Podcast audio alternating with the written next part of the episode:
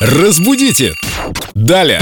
Филолог Юлия рядом с нами в студии Здравствуйте, отвечает Юля. Доброе утро. на ваши вопросы, а мы их вытаскиваем из группы Эльдо Радио ВКонтакте в- из соответствующего раздела. Кстати, Светлана Крупская задает близкий мне тоже вопрос. Э, Допустимо ли в качестве обращения к человеку или группе людей использовать слово «слушателей», в том числе «смотрите». Например, Смотрите, э, вот, вот как обстоят дела. Вступительное такое. И я этим тоже грешу, и наши слушатели мне пишут. Какой страшный грех. а Лена Боже меня мой. окрестила даже кем, кто я там, реагирующий на образ. Визуал. человека. Я, Визуал. да, я аудиал. Я могу сказать, э, слушай, Денис, Да, это, собственно, о чем я хотела сказать. Но смотрите, это не ошибка, но это...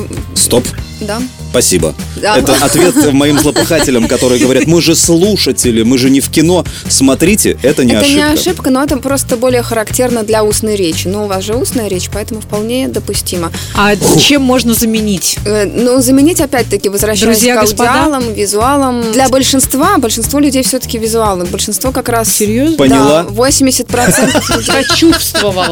Лена, да, вы. Не, давайте не будем цепляться к словам друг к другу. К Денису? в частности. Спасибо. Но все-таки помним, что смотрите, слушайте и так далее, это больше для устной речи.